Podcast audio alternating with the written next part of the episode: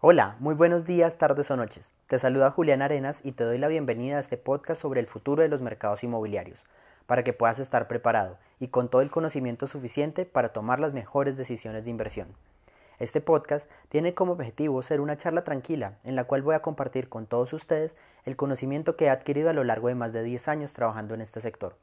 Para comenzar, me gustaría agradecerte por escuchar este episodio e invitarte a compartirlo con todas las personas que les pueda interesar o ayudar. Igualmente, recordarte que puedes escribirme a todas mis redes sociales usando el hashtag Visiones Inmobiliarias o en las cuentas de Instagram, Facebook y LinkedIn con el arroba de julare87. Ahí siempre estoy compartiendo mucho contenido acerca de temas inmobiliarios. En el episodio de hoy, como bien lo puedes leer en el título, vamos a hablar de cuáles son las bases o los fundamentos del negocio inmobiliario ¿Y por qué quise hacer este episodio? Porque muchos de ustedes, los oyentes, me han estado escribiendo de cómo pueden empezar en el negocio inmobiliario, cuáles son esas como ramificaciones, cuáles son esos elementos del negocio inmobiliario. Y por eso quiero hacer una serie de programas, y creo que este va a ser el primero de muchos, en el cual voy a empezar a dar como esos fundamentos del negocio inmobiliario. ¿Para qué? Para que cuando yo les hable de temas de futuro, ustedes puedan relacionarlos mejor y puedan entender un poco más fácil de qué les estoy haciendo referencia y a qué elementos específicos de cada uno de los pasos del negocio inmobiliario quiero hacer referencia. Entonces, este es el primero que es acerca de las bases del negocio inmobiliario y va a ser muy interesante porque vamos a hablar justamente de cómo es esa historia general del negocio inmobiliario, cuáles son esas etapas que existen dentro del negocio, cuáles son esos como elementos que existen dentro de cada una de esas subetapas del negocio para poder entenderlo de una mejor forma. Pero antes me gustaría recordarte que la masterclass de creación de productos empáticos y emocionales ya está disponible en la plataforma de Hotmart y ¿Por qué es importante esta, esta, esta, masterclass? Porque son herramientas prácticas para crear productos emocionales y empáticos que atienden mercados segmentados con una alta generación de valor. En esa masterclass básicamente van a poder entender cuáles son las bases de ese cambio demográfico, vamos a analizar cuáles son las características de estos nuevos clientes inmobiliarios, cómo se conceptualizan y se crean productos más empáticos y emocionales y justamente les doy dos herramientas fundamentales para la creación de esos productos, que son los estudios de mercado empáticos, que es la herramienta M, y la herramienta E3, que son los productos empáticos emocionales exitosos. En esa masterclass tienen esos dos y se los explico a profundidad cada uno. Igualmente la nueva masterclass que es de estudios de mercado empáticos, por la primera masterclass muchos de ustedes me dijeron que si podía profundizar y que si quería, que querían profundizar mucho más en esos estudios de mercado empáticos, entonces voy a montar la nueva masterclass de estudios de mercado empáticos, que es justamente eso, es generar esos estudios y les explico el paso a paso, detalle a detalle, literalmente nos sentamos y lo hacemos casi uno a uno, ¿cierto? Donde vamos a poder generar estudios de mercado que creen productos para generar mayor valor al cliente final que eso es justamente lo que se viene en el futuro, la creación de mayor valor. Porque si ustedes lo tienen en cuenta, ya temas como la calidad o la localización y eso ya son, como se dice en inglés, ya son given del mercado. No, no, he visto el primer desarrollador inmobiliario que diga que la calidad de su producto es mala o que no tiene la mejor localización. Entonces, hay que empezar a vincular nuevos elementos dentro, de la, dentro del producto inmobiliario para poder atender estos mercados mucho más segmentados y mercados de nicho, que ese es el futuro de los mercados inmobiliarios, a empezar a atender nichos específicos de negocio. Tenemos, y ya ustedes me lo habrán escuchado en varios podcasts, tenemos que dejar de hacer cosas con, de apuntar con escopeta y a lo que vaya saliendo. Tenemos que apuntar a nichos específicos de mercado si queremos ser diferenciadores y queremos generar innovación inmobiliaria como lo hablaba en el episodio pasado, que es muy recomendado, por favor vayan y, escuchen lo que está muy interesante, y la, y la serie de proyectos anteriores también. Les hablé en un capítulo de dónde, dónde desarrollar proyectos, cuáles son esas metodologías para desarrollar proyectos, cómo se conceptualizan proyectos inmobiliarios y cuáles son los temas de innovación inmobiliaria que se vienen. Y es por, por estos capítulos es que se viene este de fundamentos, porque muchos de ustedes me escribieron, ok, muy interesante, muy chévere, pero como que les hacían falta un par de bases teóricas, ¿cierto? Sobre cómo es la estructura del negocio en general y por eso voy a hacer este capítulo. Entonces ya para, después de como esta mini, mini versión comercial del, tema, entonces, ¿cuáles son esas bases del negocio inmobiliario? Y para contarles de las bases del negocio inmobiliario, quiero que me conozcan un poco a mí como, como el que les está hablando. Quiero que conozcan un poco de la historia profesional de Julián Arenas, y es justamente esa, para que ustedes sepan que no les estoy hablando de que me lo inventé o que lo leí en un libro, sino que llevo trabajando en esto más de 10 años. ¿Y cómo empezó todo? Eh, justamente en temas de ordenamiento territorial. Yo soy politólogo de profesión y terminé también estudiando gestión y desarrollo urbanos. Y dentro de esas dos características, por cosas de la vida terminé trabajando en temas de ordenamiento territorial por más de tres años en todos, en, pues haciendo planes de ordenamiento territorial, planes de desarrollo, temas de financiación de proyectos en, dentro de los municipios, dentro del tema público, ¿cierto? Después trabajé en el Ministerio de Cultura en unos proyectos hermosos de, de como temas de sociales también y ahí fue que empecé a meterme con ya más temas de investigación de mercados y como investigación y conocer a la gente, que eso es lo que me apasiona, como conocer cómo piensa, cómo hace y cómo vive la gente. Y de, acuerdo a eso, pues en una reunión conocí al doctor Pedro Gómez y él me ofreció un cargo de, de investigador justamente en todos los temas de negocios inmobiliarios. El doctor Pedro Gómez, para los que no lo conocen, ha sido uno de los, de los desarrolladores inmobiliarios más importantes de Colombia digamos, fue el primero que hizo el primer centro comercial en Colombia y tiene una, como los centros comerciales más grandes del país, los, ha desarrollado él y los proyectos más importantes y zonas muy reconocidas de muchas ciudades se han desarrollado gracias a esa visión que él tuvo. Y pues digamos ya por la edad y todo, pero ya después de, dejé de trabajar con él, pero justamente él me dio la posibilidad de empezar a trabajar en esa empresa con él y con él pude trabajar unos temas de investigaciones muy interesantes y la expansión a todas las ciudades intermedias de Colombia de esos negocios que él tenía. Entonces básicamente se hacían negocios comerciales, es decir, centros comerciales, se tenían unos negocios de vivienda, de vivienda hasta de como nivel medio alto justamente, y se tenían unos temas hoteleros. Entonces de esos tres negocios pude trabajar unos temas de investigación, salieron muy chéveres, pude participar activamente en la consecución de los lotes, en la conceptualización de los proyectos, en, toda la tema, en todos los temas comerciales, en la definición de productos, en la definición de mercados específicos, cuáles eran esas ciudades a las que debía ir esos proyectos. Y de ahí pude trabajar mucho tiempo, trabajé más o menos unos cinco años, casi, casi cinco años con él. Después me dediqué a unos temas de consultoría en Landfinder, para muchas otras constructoras en el país, eh, reconocidas también, eh, trabajando temas también de investigación de mercados muy puntuales, temas de, de demanda sobre todo, que es lo que últimamente es lo que más me interesa para poder entender muy bien qué es lo que quiere y cómo se puede transformar ese producto inmobiliario, analizando tendencias, mirando el, el, futuro de los mercados, hacia dónde iban, y no solo el futuro de los mercados, sino el futuro también de las ciudades, cómo se podían desarrollar proyectos en las diferentes localizaciones. Entonces, gracias a esas experiencias, esos estudios, ese conocimiento del mercado, es que estoy haciendo este podcast. Justamente y actualmente me, digamos, me estoy desempeñando como director de investigaciones de una de las desarrolladoras más grandes, pues más importantes del país, de un, alto nivel eh, que, es, que es muy interesante, que se llama Arias Sernas Arabia. Y dentro de ella he podido conocer también muchos procesos diferentes. Y de todo, todo, todo, justamente es el capítulo de hoy, de todo lo que he aprendido, justo pues esa es la idea de empezar a darles estas bases para que ustedes puedan también entender. Porque como me pasó a mí, digamos, yo no era nativo de este negocio inmobiliario, no estudié administración de empresas, no estudié economía, justamente estudié dos temas aparte, pero la vida y, mi, y como el gusto personal por los temas me fueron llevando hacia temas de mercados inmobiliarios y que les he encontrado y que la verdad es mi pasión. Digamos, poder innovar y poder desarrollar productos es la forma en la que yo he encontrado para poder impactar positivamente la vida de las personas. Que eso es justamente uno de los, de los motivadores y de los motores de, lo que hago y es lo que me apasiona.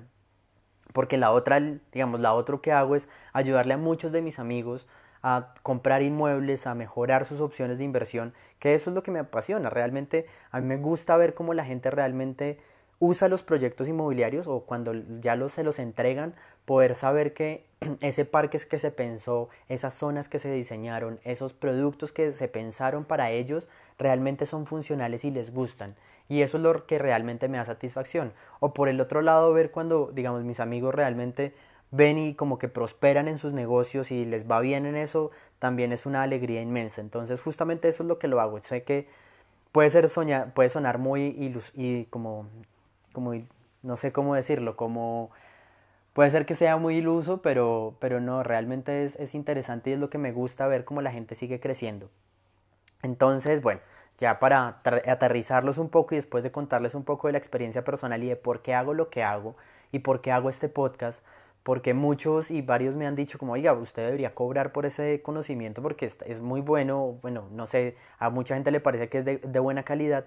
Les digo, es que a mí lo que yo quiero es que la gente pueda llegar a este conocimiento y lo dije justamente en uno de los lives de, de IGTV que están dentro, del, dentro de la página de, de Real Estate es justamente eso, es que quiero que la gente pueda acercarse a estos mercados inmobiliarios como me acerqué yo. Digamos, no tanto digamos, que puedan tener ese acceso y nuestra generación, justamente yo soy una persona millennial, justamente pueda tener acceso a estos mercados que los vemos tan alejados y que los montos de inversión suenan tan altos, pero realmente se pueden eh, tener cosas muy buenas. Entonces ya después de darles todo este, este background que está un poco largo, pero también era importante para que me conocieran y que sepan que no les estoy hablando desde lo que vi en dos videos de YouTube o de lo que supe de ahí que me contaron, sino que ha sido muchos y muchos años de experiencia trabajando con desarrolladores de la mano, digamos, realmente trabajando con ellos, visitando lotes con ellos, viendo, eh, estando en reuniones de juntas directivas, participando en la co-creación de productos inmobiliarios, es que les estoy hablando. Y es de esta visión es que les estoy hablando, justamente. Entonces, para entender los fundamentos del negocio inmobiliario, hay que entender varias etapas desde el negocio. Entonces, yo las puedo clasificar en cuatro etapas básicamente del negocio inmobiliario. Hay una, que es la que se denomina como la estructuración de los proyectos, ¿cierto? Esa es la estructuración de los proyectos y ya, ya nos metemos como a analizar básicamente todo lo que es la estructuración de los proyectos.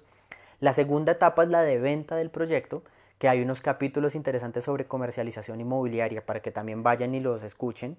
Es de todos los que tienen que ver con ventas del proyecto. Ya después viene ya lo, lo físico de, un proyecto inmobiliario, que es la construcción, ¿cierto? Que es pegar los ladrillos, poner las ventanas, poner las puertas, las cerraduras, bueno, en fin, que es toda la construcción del proyecto. Y finalmente viene toda una etapa de posventas, de entregas y de posventas de esos inmuebles, ¿cierto? Y ya de garantizar como la perdurabilidad de los inmuebles. Hay una etapa adicional, digamos, eso es el negocio en venta. Ya cuando uno tiene un negocio en renta, ahí ya viene una etapa adicional, que es justamente toda la de administración y la de manejo de esa, de ese activo como tal, ¿cierto? El mantenimiento de ese activo como tal. Pero pues eso ya viene mucho más adelante. Vamos desde el principio. Entonces, si partimos desde el principio, hay unas etapas que se ven y hay unas etapas de lo que no se ve, ¿cierto? Y es como, ¿por qué digo unas etapas que se ven y otras que no se ven? Digamos, lo que las personas y los clientes finales no perciben es toda la etapa de estructuración del proyecto, ¿cierto? Ellos no, no participan dentro de eso y eso es una etapa fundamental dentro del negocio inmobiliario, pero que realmente a la vista del cliente final no, no se ve. ¿Cierto? Ahí es donde hay mil de iteraciones, ahí es donde se crean cosas, ahí es donde se piensan muchas cosas, se dan oportunidades y se dan opciones para que al final, ya en, lo que, en las etapas que se ven, que básicamente son las ventas, la construcción, las postventas y el mantenimiento del activo, ¿cierto? O el, o el manejo del activo, es ya lo que se ve como tal. Pero entonces empecemos por esta primera etapa de lo que no se ve y de lo que las personas pues normalmente no conocen del negocio inmobiliario. Entonces, para desarrollar un negocio inmobiliario básicamente hay como unos ingredientes, ¿cierto? Hablemos como, como si fuéramos a hacer una receta de cocina.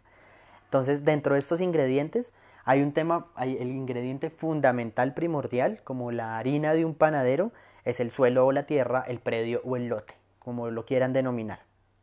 ¿Cierto? Esta es la, justamente la, la, materia prima del negocio inmobiliario. Sin eso no, no se puede desarrollar nada. Eh, y a este lote, que, ¿cuáles son los siguientes elementos? ¿Cierto? A este lote, justamente el, el, siguiente ingrediente es una norma urbana, es decir, qué es lo que me dice que yo puedo hacer en ese lote, cuál es la altura que me permite, cuántos metros cuadrados puedo desarrollar, cómo los puedo desarrollar, en qué forma los puedo desarrollar, en fin, etcétera. Todo lo que me limita la altura, todo lo que me limita los aislamientos, bueno, todo lo que tiene que ver con temas de normativos, ¿cierto? Para el desarrollo de ese predio. Después viene todo un tema de cavidad arquitectónica, ¿cierto? Un tema arquitectónico ya más, es donde ya están los arquitectos justamente donde se diseña y se dice, mire, aquí le cabe un edificio de X pisos, aplicando toda la normatividad urbana, a usted le cabe un edificio de X pisos, con estas formas, con estas ventanas, eh, con estos apartamentos, con estos sótanos, con estos estacionamientos, con estas zonas comunes, eso es lo que se llama normalmente una cavidad arquitectónica. Todavía no es un diseño arquitectónico y eso es importante aclararlo, Dentro de esta etapa todavía no se habla de un diseño arquitectónico, simplemente de una cavidad arquitectónica, es decir, un esquema muy básico en el cual se sacan unos, unos cuadros de áreas generales del negocio. Después viene Otro ingrediente, no después, sino paralelamente a eso, quiero que entiendan que todos estos ingredientes son paralelos. El primero sí es el suelo, ese sí es fundamental, pero los otros son ingredientes que van en paralelo. El siguiente ingrediente es un estudio de mercado, justamente, y hay varios tipos de estudios de mercado. Hay estudios de mercado de oferta y hay estudios de mercado de demanda, básicamente, por hablar algo así muy, muy general. Entonces, en los, mercados, en los estudios de mercado de oferta, lo que tradicionalmente se hace ¿cierto? En el mercado inmobiliario y lo que tradicionalmente hacen todos los constructores, que es básicamente miran qué es lo que hay en alrededor, cómo está vendiendo la competencia, a qué es lo que está vendiendo, a cómo lo está vendiendo, qué producto tiene y sobre eso se hace un estudio. Los estudios de demanda justamente son un poco diferentes y ahí es donde les voy a contar lo del estudio de mercado empático, que ahí es por donde parten los estudios de mercado empático, por los estudios de demanda. ¿Por qué por los estudios de demanda? Porque es lo que realmente quiere la gente, qué es lo que está buscando el cliente final, qué es lo que desea tener en su apartamento, qué es el producto inmobiliario que, que sueña o que quiere tener.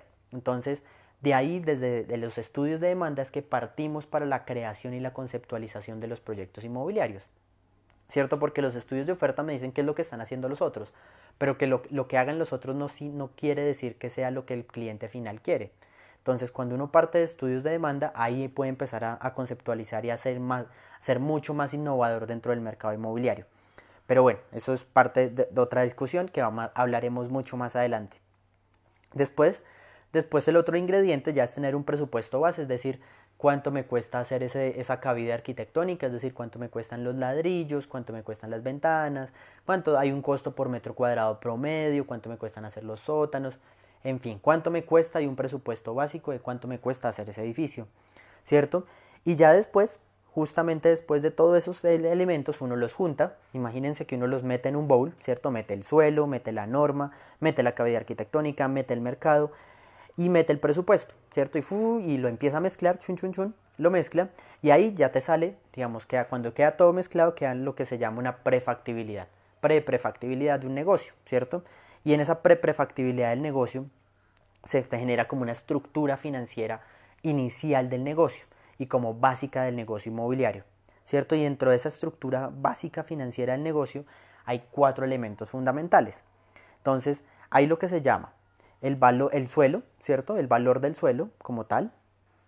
Está lo que se dice como es el hard cost, que es todos los costos de construcción de ese edificio o de ese proyecto inmobiliario. Está el soft cost, que el soft cost es lo que incluye todos los temas de honorarios, todos los temas de impuestos, todos los temas de licencias, todos los otros como eh, gastos adicionales que tienen que hacer, que tienen que existir en los temas de las ventas, el presupuesto de marketing, todo eso va dentro del soft cost y viene al final una utilidad. Entonces imagínense un cuadrito donde está el valor de la tierra, el hard cost, el soft cost y la utilidad. Esa es básicamente la estructura financiera del negocio inmobiliario. Como ustedes se pueden dar cuenta, es relativamente sencilla y simple. Y los porcentajes en los que debería estar esta, esta, como esta estructura financiera es la tierra como tal debería costar básicamente entre el 10 y el 20%. ¿Cierto? Ah, pero bueno, aquí se me olvidaba un tema, qué pena con ustedes. Hay un tema que cuando ya uno hace y tiene todas esas cifras, ¿cierto? Uno dice, ok, voy a sacar este producto inmobiliario, ese producto lo voy a vender a este precio y ese precio me da unas ventas totales, ¿cierto? Entonces imaginemos que voy a sacar 10 apartamentos, ¿cierto? Por 10 pesos por apartamento, pues voy a tener unas ventas de 100 pesos, ¿cierto? Esas son las ventas totales y eso es como la gran bolsa de dinero que tengo. No va a haber más, es decir, 10 apartamentos a 10 pesos son 100 pesos los que voy a tener, ¿cierto? De ventas totales. Entonces aquí cuando ya digo dentro de esas cifras iniciales de esa prefactibilidad digo, ok, el valor de mis ventas, ¿cierto? El valor de mi proyecto, de las ventas de mi proyecto son 100 pesos. Entonces, si dentro de la estructura financiera, de esos 100 pesos, entre 10 y 20 pesos, es decir, entre el 10 y el 20%, deberían ser corresponder para el valor del suelo. De los 100 pesos también, hacer ese edificio, ¿cierto? Me debería costar entre 40 y 55% de esos 100 pesos. Dentro de esos también el soft cost, que es lo que les estaba explicando ahorita, debería estar alrededor entre el 20 y el 25% de esos 100 pesos. Y la utilidad del negocio como tal, pues porque es un negocio, debería estar alrededor entre el 10 y el 20%. Entonces cuando ya junto todos esos ingredientes, ¿cierto? Entonces digo, ok, la tierra me cuesta el 15%, el hard cost me cuesta el 50%, ahí voy 65%, el soft cost me cuesta, eh, no sé, digamos 25%, ¿cierto? Ahí voy 80, ahí voy 65 más 5, ¿cierto? 70, ahí voy 90 y la utilidad me queda en 10. ¿cierto? Supongamos, estoy haciendo unas cuentas muy rápidas, entonces la utilidad de ese negocio y la estructura financiera de ese negocio, es decir, que de las ventas que son 100 pesos, 10 pesos van a, van a ser de utilidad, digamos, ese edificio me va a costar hacerlo 50 pesos, el soft cost, todas las licencias, permisos, ventas, todo lo que va ahí como inmerso, ¿cierto? Dentro del desarrollo inmobiliario, los honorarios de los arquitectos para el diseño, los estudios de suelos, los estudios de, bueno, todos los estudios que toca hacer, van ahí, y la tierra me va a costar 20%, o bueno, 10%, que era lo que, lo que habíamos hablado. la cifra no, pues varía mucho de proyecto a proyecto. Pero entonces eso es. Y aquí es importante, dentro de todo esto, ¿cierto? Entender varios conceptos claves dentro del negocio inmobiliario. El primero es que dentro del negocio inmobiliario la tierra se, se evalúa sobre un valor residual.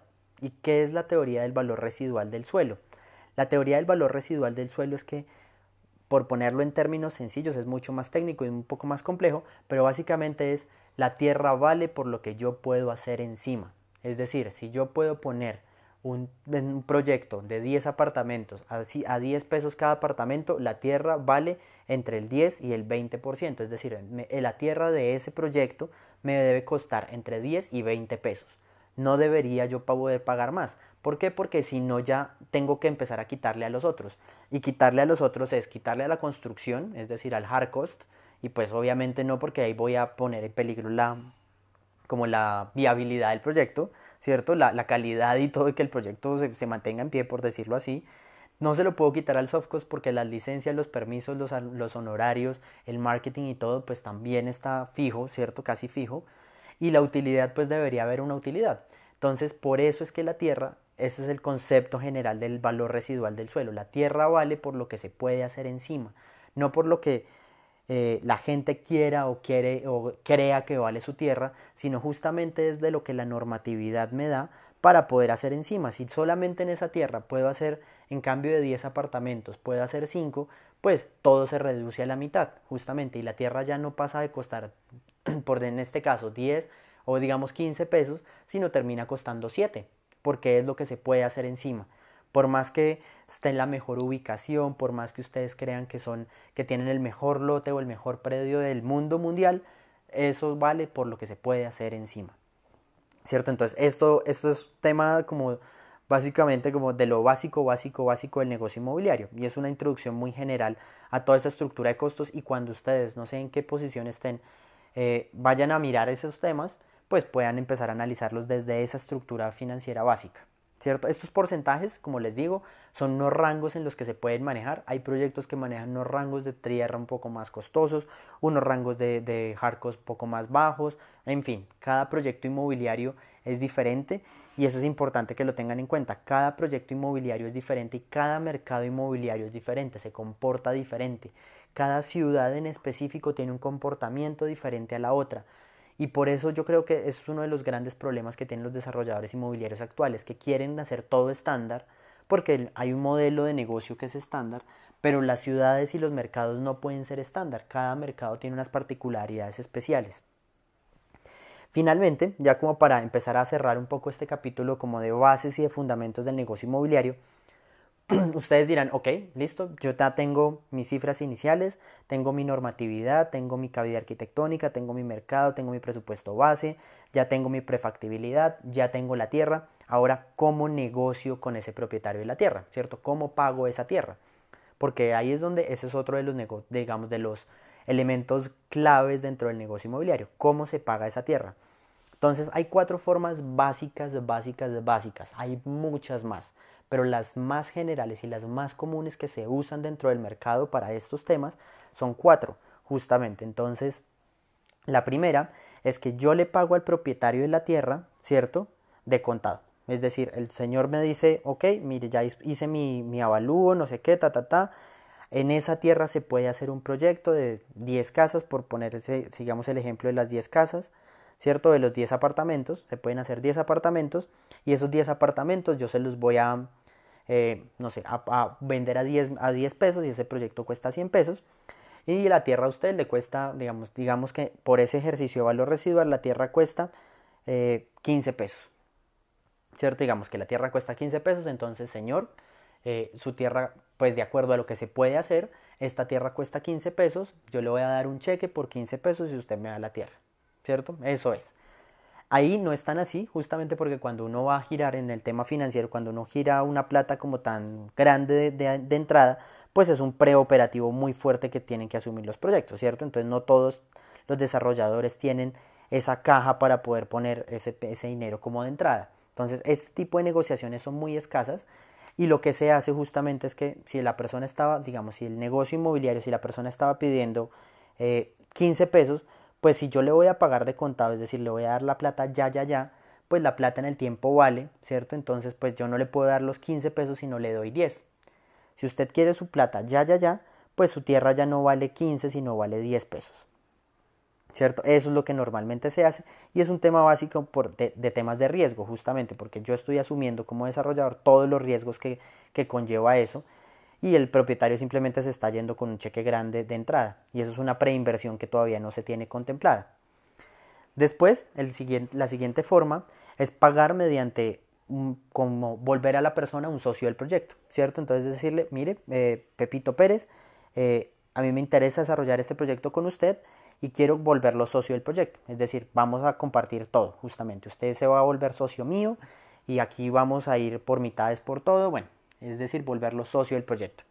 Esta tampoco es muy aconsejable porque es tener a alguien, digamos, como desarrolladores inmobiliarios, no se las aconsejo, porque es justamente tener a alguien ahí en, como metiéndose en todo todo el tiempo y es una persona que puede volverse un tema como incómodo para, para la gestión del proyecto como tal.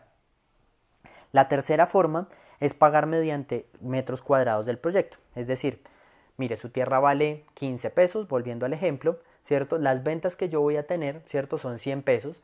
Entonces, de esos 100 pesos, a usted le, digamos, si voy a sacar 10 apartamentos, ¿cierto? Entonces, de esos 10 apartamentos, digamos, yo le voy a dar como parte, como su tierra vale 15, yo le voy a dar un apartamento, ¿cierto? Completo, porque vale 10 pesos, ¿cierto? Y los otros 5, usted dirá cómo se los pago, si quiere que se los pague en cuotas mensuales, ¿cierto? O quiere que yo se los pague al final en, como parte de la utilidad del proyecto. O también existe la posibilidad de que yo se lo pague con la, pues, la mitad del otro apartamento, por decirlo así. Usted, y usted me paga la otra mitad, ¿cierto? Es decir, usted me compra eh, yo le doy un apartamento completo y le doy la mitad del otro y usted lo que haría es pagarme como tal la mitad del otro apartamento. Básicamente hay múltiples formas de, como de negociar este tipo de cosas, pero esa es una muy común y es muy buena tanto para el propietario como para el desarrollador inmobiliario. Y la última es de, el aporte como tal para el pago sobre el porcentaje de ventas. Y este aporte como tal es para el desarrollador inmobiliario es la mejor forma y para muchos de los propietarios también es la mejor forma de, como de vincularse al negocio inmobiliario porque mediante este aporte como tal ellos pasan a ser socios del proyecto.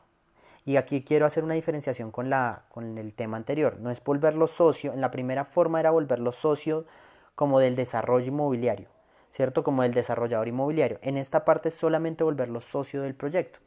Es decir, que yo a la persona cuando lo aporta, lo que hago es pagarle su tierra, es decir, si vale 15 pesos, se la pago mediante el porcentaje de ventas. Es decir, yo fijo ese valor de la tierra como un porcentaje de ventas. Entonces, todo lo que yo, cierto, venda, por decirlo así, de los 100 pesos que venda, de esos 100 pesos, el 15%, por decirlo así, por usar el mismo ejemplo, el 15% de las ventas van a ir para usted. ¿Cierto? Entonces, es decir, esta persona en este modelo de aporte gana más porque termina pues ganándose toda la valorización que tiene ese proyecto a lo largo del tiempo. ¿Cierto? Es decir, si la persona, digamos, si el proyecto empieza a tener unos incrementos de precios y el mercado está muy bueno y el proyecto se vende muy bien, ¿cierto? Es decir, el desarrollador empezó vendiendo a 10 pesos, eh, así, a 10 pesos los apartamentos y los terminó vendiendo a 20, ¿cierto? Por decirlo así, por decir alguna, algún ejemplo ya el propietario de la tierra en este modelo de aporte justamente se está quedando también, está ganando también, porque él gana sobre el porcentaje de ventas. Entonces, como en los primeros apartamentos él estaba ganando 15 pesos, en los últimos ya estaba ganando 30. Entonces, este es un modelo muy bueno y muy, digamos, como no es muy usual porque a las personas siempre les gusta tener como dinero de entrada, pero eso son, son formas de negociación. Pero realmente en este modelo de aporte es donde el desarrollador, como el propietario de la tierra, pueden tener las mejores garantías y es la mejor forma de desarrollar proyectos inmobiliarios. Y bueno, eso es como la primera parte y eso era lo que les quería comentar en esta primera parte de bases y fundamentos del, del desarrollo inmobiliario. Espero les haya gustado. Si tienen preguntas, dudas, inquietudes, no duden en escribirme en mis redes sociales. Usen el hashtag Visiones Inmobiliarias. Ahí pueden tener acceso a todos los podcasts. Piensen que llevamos casi más de cuatro meses haciendo este podcast. Van más casi 20 capítulos. Este creo que es el 19. Entonces está muy interesante. Hay muchos temas más por conversar. Háganme todas las preguntas que quieran. Eh, muy feliz tarde, noche y nos escuchamos dentro de ocho días para un nuevo episodio. Hasta pronto.